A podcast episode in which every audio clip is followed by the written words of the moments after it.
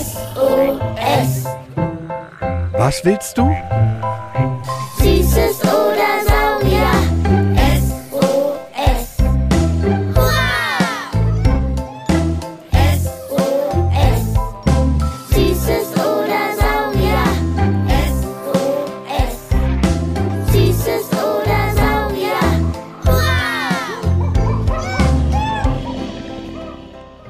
Podcast über alles, was krabbelt, Stampft blubbert. und fliegt. Wir haben Süßes. Und wir haben Saurier. Heute mit Betrügerischen Kuckucken Luftanhalte Champions. und Dornröschen, das keine Dorn hat. Heute geht's um die Tricks der Tiere und Pflanzen.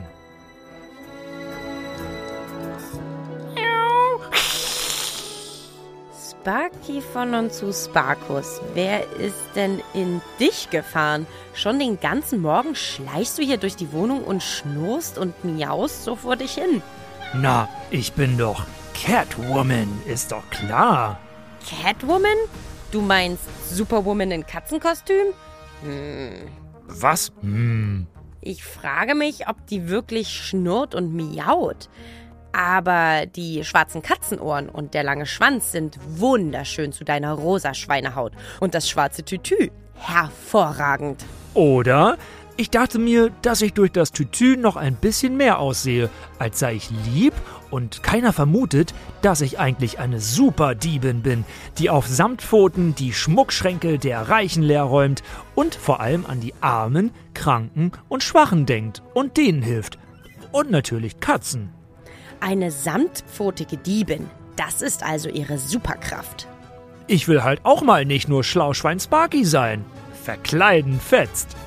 Total. Apropos Verkleiden, Tricksen und Superkräfte. Unsere lieben Süßes- oder Saurier-Kids, hallo ihr da draußen, wollten doch unbedingt mal, dass wir eine Folge zu den Superkräften der Tiere und Pflanzen machen. Lass das doch heute machen. Sau gut. Ihr habt uns richtig spannende Fragen gesendet. Wieso schubst der Kuckuck ein Ei aus dem Vogelnest und packt seins da rein? Warum ziehen Schildkröten sich eigentlich den Kopf ein? Warum haben Wildkatzen Streifen? Hui, wird das heute aufregend. Und wir haben ja noch mehr tolle Fragen von euch. Na dann los! Lass uns zu Parima ins Naturkundemuseum Berlin gehen. Nee, reiten. Wenn du jetzt hier Catwoman bist, dann will ich Pippi Langstrumpf sein und mit kleiner Onkel dorthin reiten.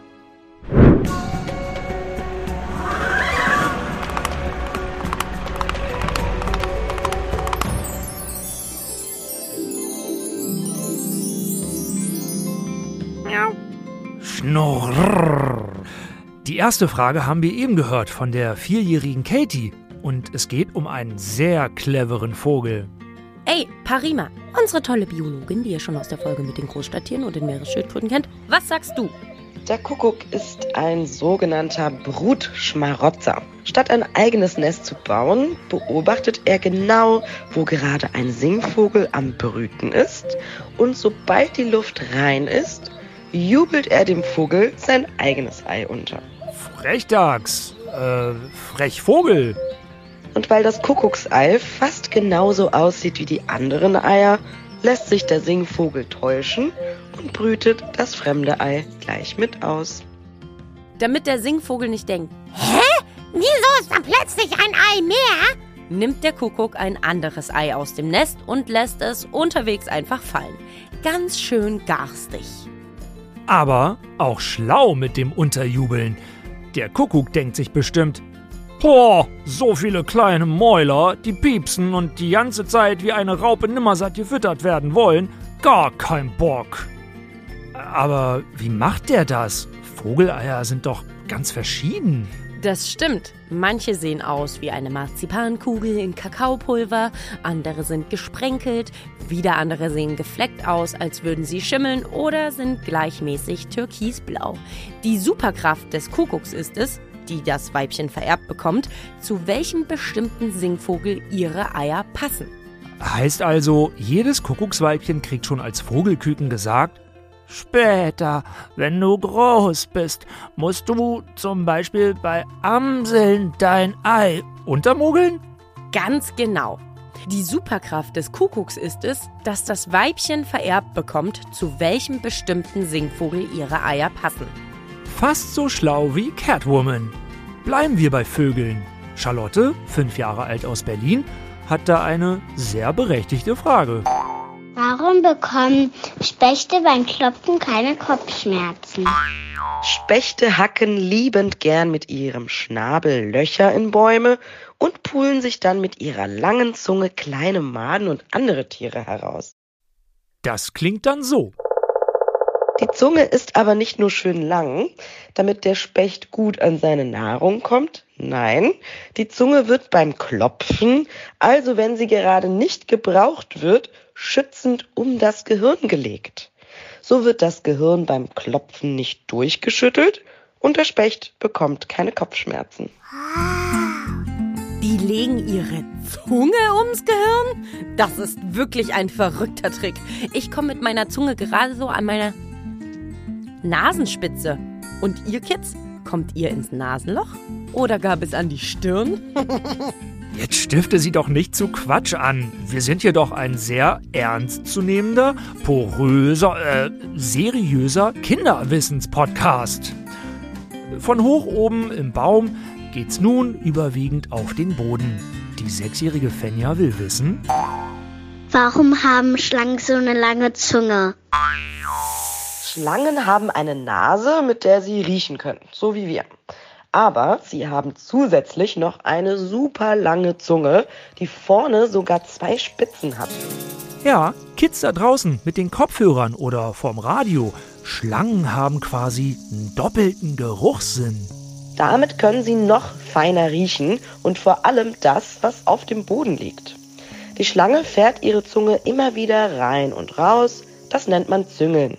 Und durch das Züngeln kann sie zum Beispiel genau riechen, wo eine tote Maus liegt. Und wenn ihr noch mehr zu den Schuppenkriechtieren wissen wollt, wir haben schon eine Folge nur zu ihnen gemacht. Die heißt ganz einfach Schlangen. Und dann gibt es auch noch eine namens, ähm, Reptilien, Schlangen, Chamäleons und Krokodile. Einfach bei eurem Streaming-Anbieter des Vertrauens oder der Museumswebseite Süßes oder Saurier und dann Schlangen noch dazu eingeben. Zack, fertig und ihr habt sie. wie wäre es mit einer weiteren Frage zu einem der eben genannten Reptilien? Elise aus Landau möchte unbedingt wissen, Warum Krokodile so lange stillhalten können? Krokodile sind Profis im Luftanhalten. Wir Menschen können normalerweise ungefähr eine Minute unsere Luft anhalten. Krokodile aber können bis zu einer Stunde ohne Luft auskommen. Wow! Eine Minute sind 60 Sekunden. Eine Stunde sind 60 Minuten. Also eine ganze Runde auf der Uhr wandert der Minutenzeiger auf der Uhr rum. Und so lang können Krokodile die Luft anhalten. Ihr Menschen nur im Schnitt einen Strich auf dem Ziffernblatt. Und wie machen die das, Parima? Dabei können sie ihr Herz ganz langsam schlagen lassen, viel, viel langsamer als bei uns. So können sie sich unter Wasser ganz still auf die Lauer legen und müssen sich nicht bewegen, um Luft zu holen. also das nenne ich mal Arbeitsmoral. Faul rumliegen und warten, dass das Futter so einem fast vorm Maul rumläuft, dass man nur noch zuschnappen muss. Du nun wieder. Hast du noch ein Reptil hier in der Fragenschlange? Na klaro. Eine Freundin von mir hatte mal eine Schildkröte, den Willi. Und Willi hat immer ganz stolz seinen Kopf uns entgegengestreckt, wenn wir ihn gerufen haben. Und ich frage mich auch schon ewig das, was sich auch Anton aus Hamburg fragt, nämlich warum die Schildkröten ihren Kopf einziehen. Da ich Catwoman bin, weiß ich natürlich auch, wie meine Superheldinnen-Freunde, die Turtles, das machen. Erstens, Schildkröten ziehen ihren Kopf in ihren Panzer, wenn Gefahr droht. Und seit neuestem ist man sich sicher, dass das Einziehen auch hilft, blitzschnell den Kopf aus dem Panzer schießen zu lassen und Beute zu machen. Ein Fangschutzpanzer also. Und es gibt zwei Varianten, wie die das machen. Und deshalb werden sie entweder Halsberger Schildkröten oder Halswender Schildkröten genannt. Die älteren sind die Halsberger Schildkröten. Seit ultra unfassbar langen 180 Millionen Jahren gibt es die schon. Die ziehen ihren Kopf gerade nach hinten in so einer S-Form zurück in den Körper. Macht das mal. Streckt euren Kopf nach vorn, bisschen nach oben, sieht ein bisschen lustig aus, und dann zieht ihr nach hinten und stellt euch vor, ihr hüpft mit dem Kopf dabei noch über einen unsichtbaren Berg und dann zieht ihr ihn zwischen eure Schultern. Also als hättet ihr mit eurem Kopf ein S gezeichnet. Ah, deswegen Halsberger Schildkröte wie über einen Berg bzw. Hügel ziehen die ihren Kopf ein. Gute Eselsbrücke. Meeresschildkröten machen das so. Oder auch die Lederschildkröte, die größte Schildkrötenart der Welt mit bis zu 900 Kilo, macht das auch so. 900 Kilo sind so ungefähr wie viel zehn erwachsene Männer wiegen. Und wie macht es die Halswender-Schildkröte? Die können ihren Kopf nicht richtig einziehen bzw. so zurückziehen wie Halsberger Schildkröten, sondern die schlängeln den so in einer S-Form, wie der Buchstabe, seitlich in ihren Panzer rein. Hammer wieder was gelernt. Noch mehr zu den Panzertieren findet ihr in unserer Folge Abtauchen mit den Meeresschildkröten. Die siebenjährige Nele hat hier eine Schatzfrage geborgen. Wie entsteht eine Perle in einer Muschel? Hui, da bin ich gespannt, Parima. Die kann sich die Perlen ja nicht einfach beim Juwelier oder im Bastelladen kaufen. Das Innere von Muscheln sieht so schimmernd schön aus wie eine Perle. Das Material, aus dem diese Schicht besteht, nennt man auch Perlmutt. Und Perlmutt, das stellt die Muschel ganz alleine in ihrer Perlmuttfabrik her. Wenn jetzt zum Beispiel ein kleines Sandkorn in die Muschel gelangt, dann stellt die Muschel an dieser Stelle ganz viel Perlmutt her, um das Sandkorn zu umschließen. Und echtes Perlmutt, also eine echte Perle, gibt's natürlich nicht im Spielzeugladen, aber in einer ganz besonderen Fabrik in Austern oder Perlmuscheln. Aus dem Sandkorn wird mit ganz viel Perlmutt außenrum eine Perle. Bitte was? Echte Perlen sind also alte Sandkörner? Stellt euch mal vor, ihr würdet versuchen, einzelne Sandkörner auf eine Kette zu fädeln. Oh, Das nenne ich mal Geduldsprobe. Kommen wir zu Majas Frage aus Frankfurt. Sie will wissen, warum Wildkatzen Streifen haben.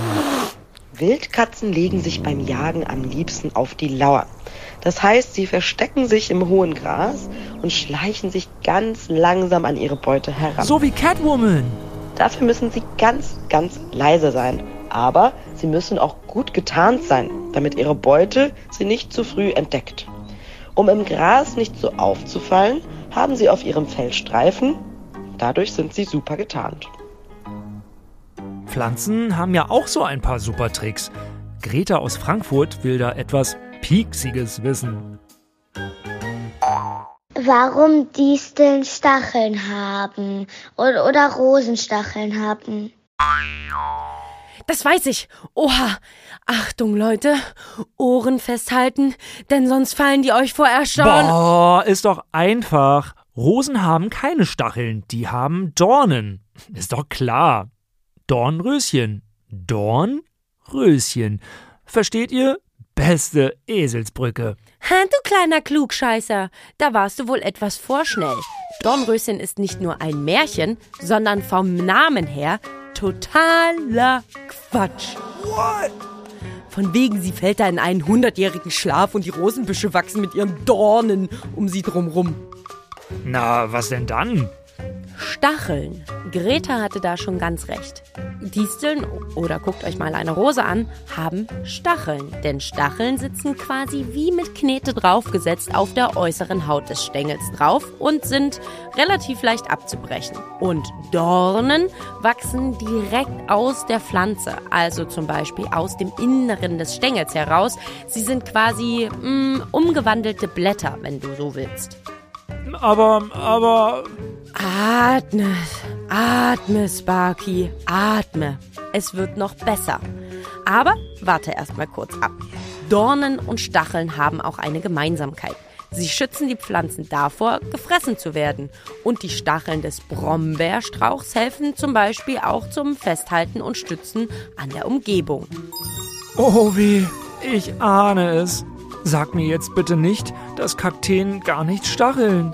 Hm. Na, zum Glück bin ich jetzt nicht allein verwundert. Victoria wollte nämlich auch wissen. Ich möchte gerne wissen, warum haben Kaktusse Stacheln? Kakteen haben Dornen, die nur fast jede und jeder ganz zu Unrecht als Stacheln bezeichnet. Warte, warte, warte. Das heißt also, Rosen sind nicht dornig, sondern stachelig und Kakteen sind nicht stachelig, sondern dornig? Ganz genau so. Okay, okay. Ich glaube, ich habe genug für heute. Du stellst ja hier meine ganze Welt auf den Kopf. Und da ich nicht Spider-Man bin, kann ich nicht so gut kopfüber rumhängen. Das verstehe ich. Dann lasst uns doch aber zusammen nochmal alle tollen Tricks und Superkräfte der Tiere wiederholen. Erstens, Kuckucke schmuggeln ihre Eier in die Nester von anderen Singvögeln, damit die ihre Eier ausbrüten.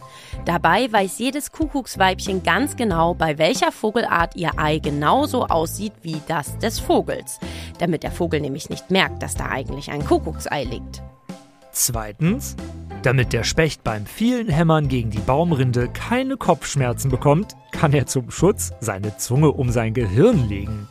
Drittens, Schlangen haben so eine lange Zunge, weil sie nicht nur mit ihrer Nase, sondern auch mit ihrer Zunge riechen können. Die Zungenspitze ist zweigeteilt, damit kann sie noch besser riechen, wo Beute ist. Das Rein- und Rausfahren der Zunge nennt sich Züngeln. Viertens, Krokodile können ihren Herzschlag so doll verlangsamen, dass sie eine Stunde lang keine Luft holen müssen. Dadurch können sie ganz still liegen bleiben und unbemerkt warten, bis die Beute sich ihnen nähert. Fünftens, Schildkröten können auf zwei Weisen ihren Kopf im Panzer verstecken. Halsberger Schildkröten ziehen ihren Kopf aufrecht in einer S-förmigen Bewegung in ihren Panzer. Halswender Schildkröten können ihn nur seitlich gewandt in einer S-Bewegung in den Panzer legen. Sechstens, das, was in einer Auster oder Perlmuschel glänzt, ist Perlmutt. Das produzieren sie in sich, in ihrer kleinen Perlmuttfabrik. Wenn ein Sandkorn in so eine Muschel gelangt, umschließt sie es mit ganz viel Perlmutt. So entsteht eine Perle. Siebtens, Wildkatzen sind gestreift, damit sie im Dickicht nicht auffallen und so auf ihre Beute lauern können und auch für Feinde nicht so schnell erkennbar sind. Achtens, Kakteen haben Dornen statt, wie viele sagen, Stacheln. Dornen sind wie umgewandelte Blätter. Sie wachsen von innen heraus.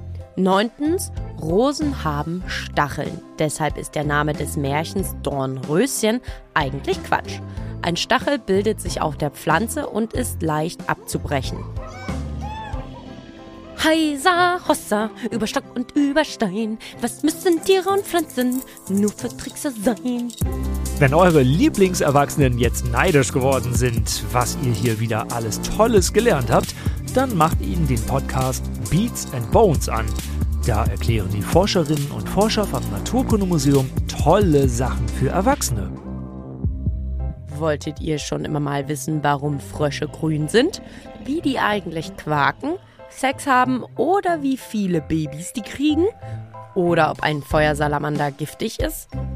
Dann sendet Jule und mir, Sparky von der Berliner Sparkasse, eine Sprachnachricht an 0176 921 36208. Beim nächsten Mal geht es um Meteoriten und was die mit den Dinosauriern zu tun haben. Wir finden für euch heraus, woraus Meteoriten bestehen, wo ihr sie finden könnt und wie die von innen aussehen. Zeit für einen richtig flachen Witz. Zurzeit habe ich eine Pechsträhne, sagt der Specht.